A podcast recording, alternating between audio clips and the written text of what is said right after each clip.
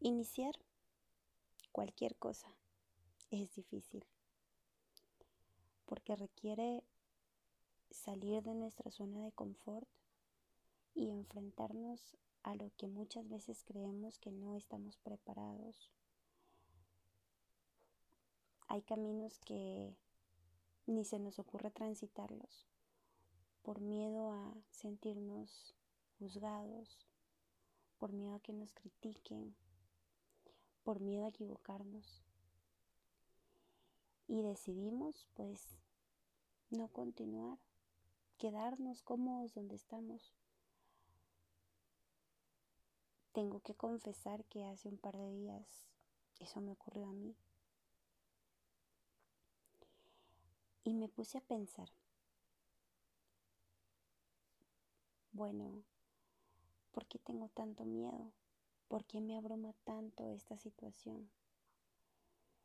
Y llegué a la conclusión que me sentía tan abrumada y con tanto miedo porque tengo miedo a que me critiquen, a que me juzguen, a que no acepten mi forma de pensar.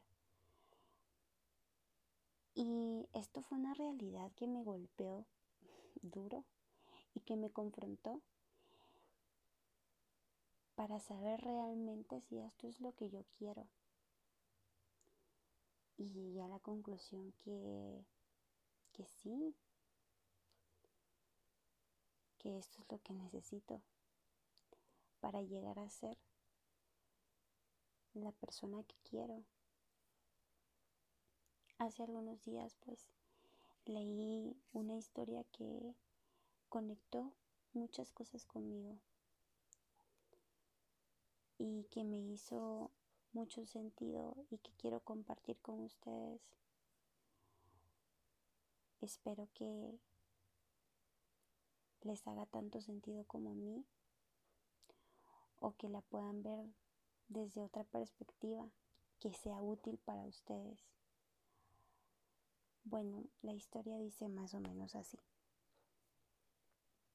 Durante muchos años pensaba en la niña que fue, sola, insegura, con tanto y nada que decir.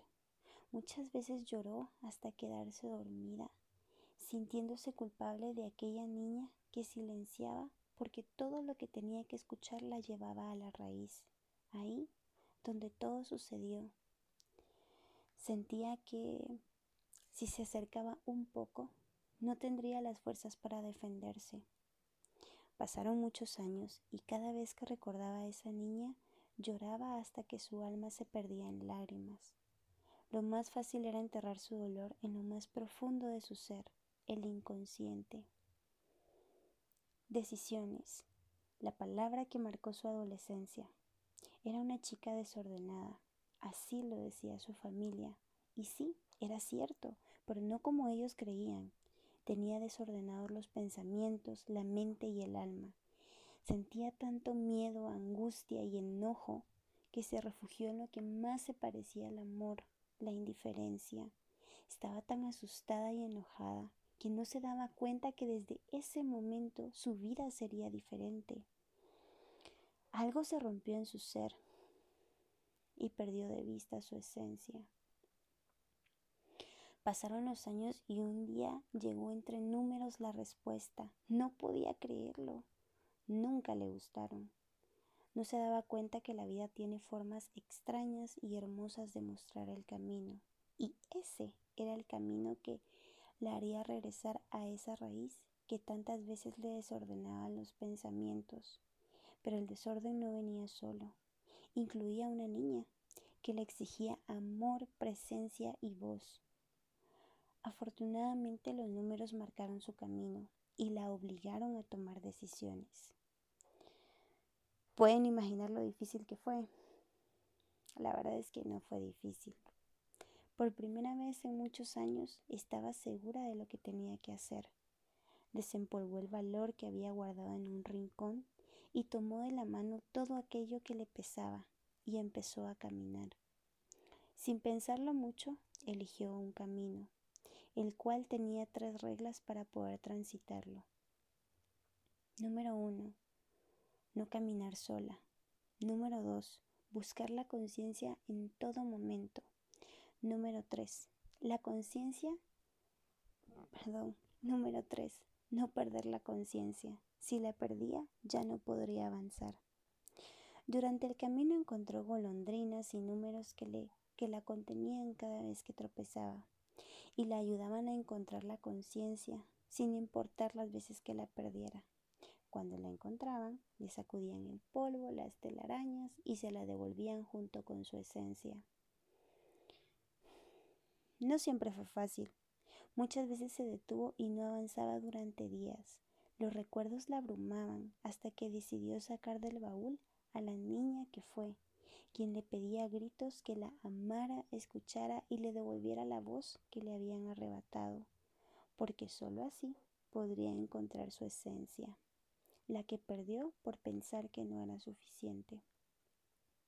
Déjenme contarles que continúa en el camino, acompañada de la conciencia, que no les voy a mentir, a veces la pierde.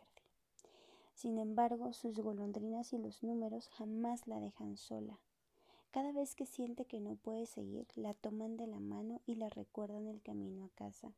Muchas cosas han cambiado. ¿Recuerdan a esa chiquita que durante muchos años dejó olvidada? Pues ahora ella le dicta el camino. No hay día que no recuerden su raíz, y gracias a ella tienen un campo lleno de crisantemos de diferentes colores. Sus favoritos son los azules. Ellas y el campo siguen floreciendo.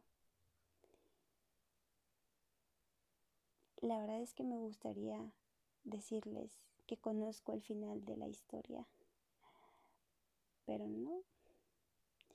Creo que esta es una historia que continúa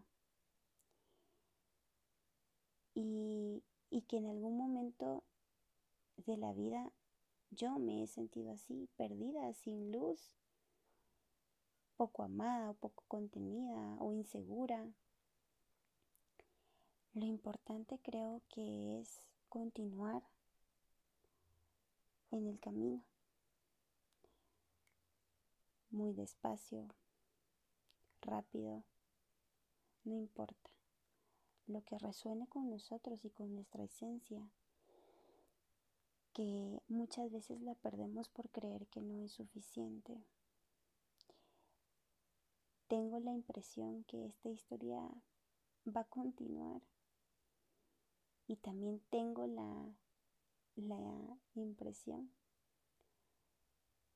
que tiene mucho que aportar.